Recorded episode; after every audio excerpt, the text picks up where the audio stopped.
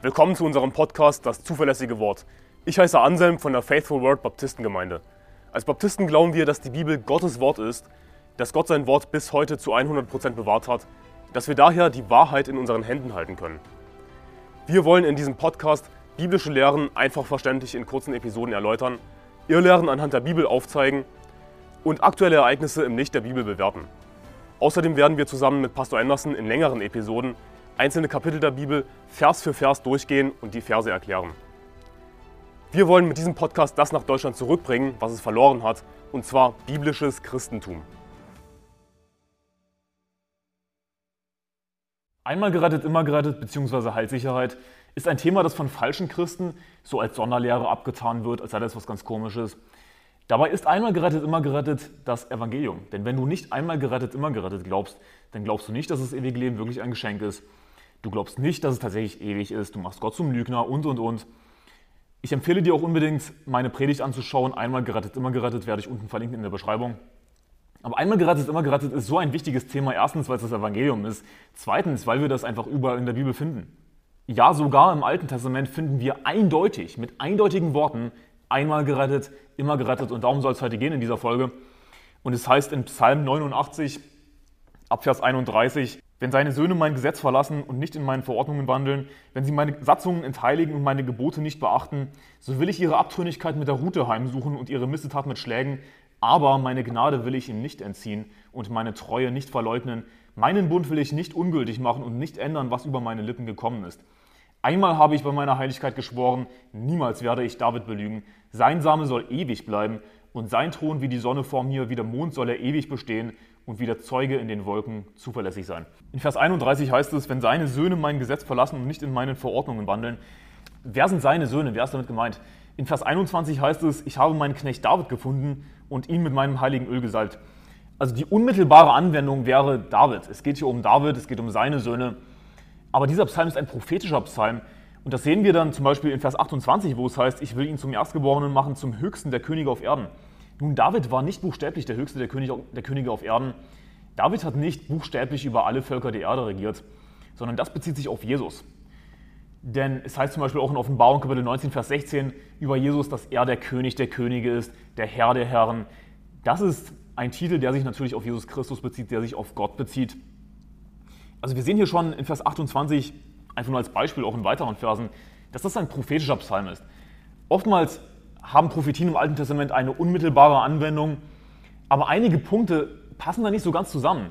Wie zum Beispiel, wenn es dann heißt in Vers 30, ich setze seinen Samen auf ewig ein und mache seinen Thron wie die, wie die Tage des Himmels. Wenn wir das einfach nur auf David beziehen, dann müsste man sagen, Moment mal, das passt nicht zusammen. Und hier ist das Ding, Juden, diese Antichristen, diese Jesus ablehnenden Gotteslästerer, die würden sagen, das ist, eine, das ist eine falsche Prophetie, ist nicht eingetroffen was die Bibel sagt. Ist nicht eingetroffen, denn heutzutage sitzt ja kein Nachfahre Davids mehr auf, auf dem Thron Davids. Das ist, was diese Gotteslästerer sagen würden. Sie würden einfach sagen, das, was Gott prophezeit hat, ist nicht eingetroffen, ist eine falsche Prophetie. Stimmt nicht. Unfassbar. Aber warum sagen sie das? Nun, weil sie ganz einfach nicht an Gott glauben, somit nicht an Jesus Christus glauben. Denn Jesus hat gesagt, wenn ihr Mose glauben würdet, so würdet, ihr, so würdet ihr auch mir glauben, denn von mir hat er geschrieben, sie glauben noch nicht mal an das Alte Testament. Sie glauben nicht wirklich daran, was hier steht. Aber wer sitzt jetzt auf dem Thron Davids? Wie, wie kann das stimmen, wenn es hier heißt in Vers 30, dass ich, ich mache seinen, seinen Thron wie die Tage des Himmels? Das stimmt deshalb, weil Jesus Christus auf dem Thron Davids sitzt, weil Jesus Christus herrscht und regiert. Er sitzt zu Rechten des Vaters und er wird im tausendjährigen Reich dann vor allem buchstäblich von Jerusalem aus über die ganze Erde, über alle Völker regieren. Jedes Knie wird sich ihm beugen müssen. Er ist der Herr der Herrscher, der König der Könige und sein Thron besteht ewig. Also wir sehen hier eindeutig, dass es ein prophetischer Psalm ist. Das ist mir wichtig zu klären, bevor ich jetzt wirklich auf das Thema einmal gerettet, immer gerettet hier eingehe. In Vers 30 heißt es, wie gesagt, und ich setze seinen Samen auf ewig ein und mache seinen Thron wie die Tage des Himmels. In Hebräer Kapitel 1, Vers 8 heißt es auch über Jesus Christus, aber von dem Sohn, dein Thron, o oh Gott, währt von Ewigkeit zu Ewigkeit. Das Zepter deines Reiches ist ein Zepter des Rechts. Wo also über Jesus Christus gesagt wird, erstens, dass er Gott ist, dein Thron, o oh Gott, Jesus Christus ist Gott, wir glauben an einen dreieinigen Gott, das ist der Gott der Bibel, das ist der lebendige Gott, ein Gott, drei Personen. Jesus Christus ist Gott, erfahren wir erstens aus Hebräer Kapitel 1, Vers 8. Und es heißt eben, dein Thron, o oh Gott, währt von Ewigkeit zu Ewigkeit. Wessen Thron währt wirklich von Ewigkeit zu Ewigkeit? Jesu Thron. Gottes Thron. Nicht buchstäblich im weltlichen Sinne Davids Thron, sondern Jesus Christus ist eben derjenige, der auf dem Thron Davids sitzt, auf den sich Psalm 89 hier bezieht. Und es heißt hier in Vers 30 am Anfang, und ich setze seinen Samen auf ewig ein. Nun, wer ist sein Same? Unmittelbar würde das bedeuten Davids Same. Aber wir haben schon geklärt, dass es hier um Jesus Christus geht. Es geht hier um Jesu Same, es geht um Gottes Same, es geht um Gottes Kinder. Es geht um uns als Christen. Denn wir lesen auch in Hebräer Kapitel 2, ab Vers 11, denn sowohl der, welcher heiligt, als auch die, welche geheiligt werden, sind alle von, ein, von einem. Aus diesem Grund schämt er sich auch nicht, sie Brüder zu nennen sondern spricht, ich will meinen Brüdern deinen Namen verkündigen, inmitten der Gemeinde will ich dir Lob singen und wiederum, ich will mein Vertrauen auf ihn setzen und wiederum, siehe, ich und die Kinder, die mir Gott gegeben hat. Das ist was, was Jesus sagt. Ja, Jesus nennt uns Brüder. Wir sind Jesu Brüder. Warum? Weil wir in der Familie Gottes sind. Wir sind Gottes Kinder. Deswegen heißt es ja auch, siehe ich und die Kinder, die mir Gott gegeben hat. Also sein Same, das sind Gottes Kinder. Das sind wir als Christen. Und was sagt die Bibel hier? dass sein Same auf ewig eingesetzt ist. Ich setze seinen Samen auf ewig ein. Auf ewig eingesetzt, wir sind einmal eingesetzt als Gottes Kinder, wir sind einmal in die Familie reingeboren durch den Glauben an Jesus Christus und rate mal was, wir sind für ewig eingesetzt. Einmal gerettet, immer gerettet. Einmal eingesetzt in Gottes Familie, immer eingesetzt. Wenn du einmal Gottes Kind bist, dann bist du immer Gottes Kind. Es ist, es ist so herrlich, wie die Bibel hier einfach es so leicht verständlich sagt, so leicht verständlich, einmal gerettet, immer gerettet zum Ausdruck bringt. Wir sind sein Same, wir sind Gottes Kinder und wir sind wieder eingesetzt auf ewig. Wir sind auf ewig eingesetzt, genauso wie Gottes Thron auf ewig bleibt. Dein Thron wird von Ewigkeit zu Ewigkeit. Genauso bleiben auch wir ewig, weil wir Gottes Kinder sind, weil wir Gottes Natur haben, geistlich gesehen. Und wir werden natürlich eines Tages einen umgestalteten neuen Körper bekommen, wo dann auch unser Fleisch, unser Körper von Gott sein wird eindeutig einmal gerettet immer gerettet, was die Bibel hier lehrt. Genauso wie Gott ewig bleibt, sind auch wir ewig. Ich setze seinen Samen auf ewig ein und mache seinen Thron wie die Tage des Himmels. Vers 31, wenn seine Söhne mein Gesetz verlassen und nicht in meinen Verordnungen wandeln, wenn sie meine Satzungen entheiligen und meine Gebote nicht beachten, was wird dann passieren? Wenn wir als Christen, wenn wir als Gottes Söhne, als Jesu Brüder, als seine Kinder, wenn wir abtrünnig werden, wenn wir seine Gesetze nicht halten, seine Gebote nicht halten, wenn wir sündigen, was wird passieren?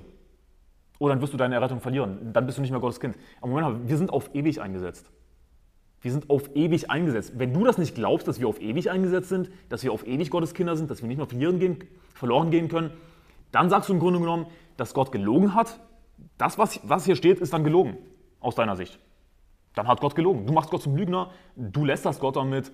Du behauptest im Grunde genommen, dass Gott seinen Bund bricht, dass er untreu wird. Aber das werde ich dir später noch zeigen was die Bibel darüber sagt im Psalm 89. Vers 33, so will ich ihre Abtrünnigkeit mit der Rute heimsuchen und ihre Missetat mit Schlägen. Also so will ich ihre Abtrünnigkeit mit der Rute heimsuchen und ihre Missetat mit Schlägen. Steht hier irgendwas von Hölle, dass wir verloren gehen? Nein. Die Bibel lehrt in Sprüche Kapitel 3, Vers 11 bis 12, was dann auch im Hebräerbrief zitiert wird, mein Sohn, verwirf nicht die Züchtigung des Herrn und sei nicht unwürdig über seine Zurechtweisung, denn wen der Herr liebt, den züchtigt er, wie ein Vater den Sohn, an dem er wohlgefallen hat.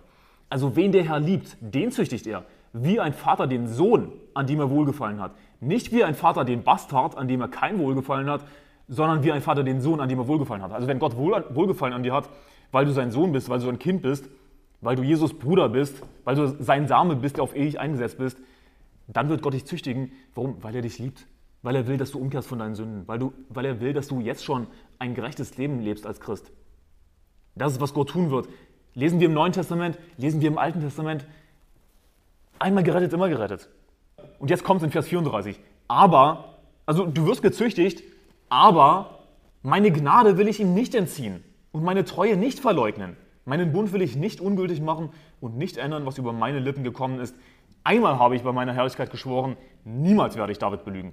Sein Same soll ewig bleiben und sein Thron wie die Sonne vor mir. Wie der Mond soll er ewig bestehen und wie der Zeuge in den Wolken zuverlässig sein. Hey, es ist so eindeutig in Vers 36, einmal habe ich bei meiner Heiligkeit geschworen, niemals werde ich David belügen. Gott hat einmal geschworen, wir sind für immer gerettet, können wir auch sagen. Einmal geschworen, immer gerettet. Gott muss nur einmal schwören oder muss er wieder schwören, damit du wieder gerettet wirst, wenn du deine Errettung verlierst. Einmal gerettet ist immer gerettet, du kannst deine Errettung nicht verlieren. Die Bibel sagt ja eindeutig, hey, auch wenn du abtrünnig wirst, ja, Vers 33, so will ich ihre Abtrünnigkeit mit Ruth heimsuchen, auch wenn du abtrünnig wirst als Christ, wenn du Gottes Satzungen entheiligst, seine Gebote nicht beachtest, nicht in seinen Verordnungen wandelst und so weiter, wenn du sündigst, Gott wird dich bestrafen, aber er wird seine Gnade dir nicht entziehen. Du wirst deine Errettung nicht verlieren, er wird dir das ewige Leben nicht wegnehmen, denn Gott hat schon geschworen, Gott hat dich schon als Gottes Kind eingesetzt, wenn du eben an Jesus Christus geglaubt hast, wenn du gerettet bist, wenn du Christ bist. Dann hat Gott dich eingesetzt, hat Gott dir ewiges Leben gegeben.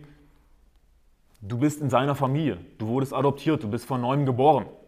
Gott wird dir das ewige Leben nicht wieder wegnehmen. Das heißt ja eindeutig, seine Gnade, meine Gnade will ich ihm nicht entziehen, meine Treue nicht verleugnen. Hier ist das Ding, wenn du glaubst, dass du deine Errettung verlieren könntest, dann äh, bist du gar nicht gerettet. Dann hast du gar keine Errettung.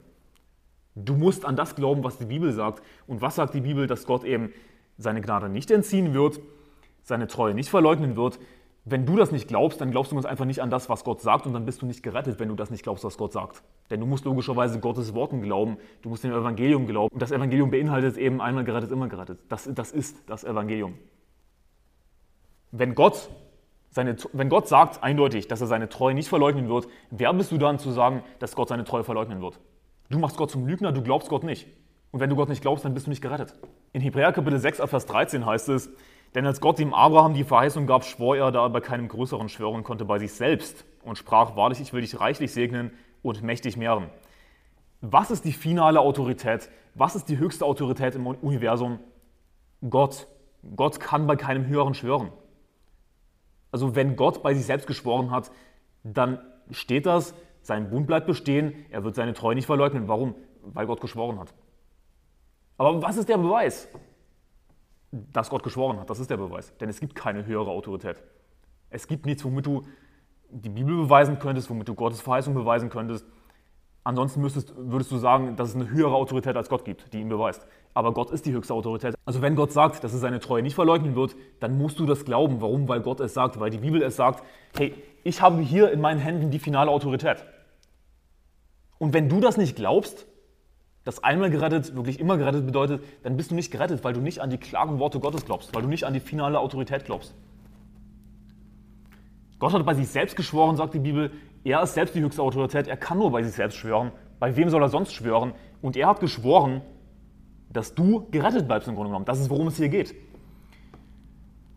Meine Gnade will ich ihm nicht entziehen und meine Treue nicht verleugnen. Meinen Bund will ich nicht ungültig machen und nicht ändern, was über meine Lippen gekommen ist. Einmal habe ich bei meiner Heiligkeit geschworen, niemals werde ich David belügen. Hey, wenn du deine Errettung verlieren könntest, dann würde Gott dich belügen. Aber Gott sagt, er wird dich niemals belügen. Er wird niemals seine Treue brechen. Er wird immer treu bleiben. Die Bibel sagt sogar, glauben wir nicht, so bleibt er treu. Er kann sich selbst nicht verleugnen. Einmal gerettet, immer gerettet. Alles andere ist ein falsches Evangelium. Alles andere ist pure Irrlehre, verderbliche Irrlehre. Sein Same soll ewig bleiben und sein Thron wie die Sonne vor mir.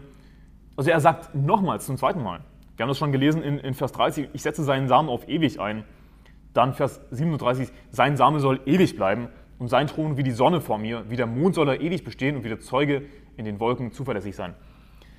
Hey, wenn du nicht einmal gerettet, immer gerettet glaubst, dann bist du ganz einfach nicht gerettet. Und dann musst du dir unbedingt den biblischen Weg zum Himmel anschauen, werde ich dir unten verlinken.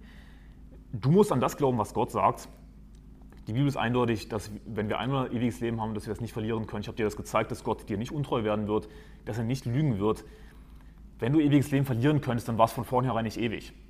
Die Bibel sagt, wer an den Sohn glaubt, der hat ewiges Leben. Also in dem Moment, in dem du dein Vertrauen auf Jesus Christus setzt, hast du ewiges Leben und es ist ewig. Das heißt, wenn Gott es dir wieder wegnehmen würde, er würde untreu werden, würde sein Versprechen brechen, wäre ein Lügner. Und dieses ewige Leben wäre dann gar nicht wirklich ewig, wenn es wieder ein Ende hat. Dann würde Gott lügen. Aber die Bibel sagt in Titus Kapitel 1, Vers 2 aufgrund der Hoffnung des ewigen Lebens, dass Gott, der nicht lügen kann, vor ewigen Zeiten verheißen hat. Gott kann nicht lügen. Warum? Er hat, er hat es geschworen und du musst es glauben. Und wenn du schon so festgefahren bist in, in deinem falschen Evangelium, dass du absichtlich einfach einmal gerettet, immer gerettet ablehnst, das einfach nicht glauben willst, dann wünsche ich dir einfach viel Spaß in der Hölle. Und ähm, Gottes Segen, bis morgen.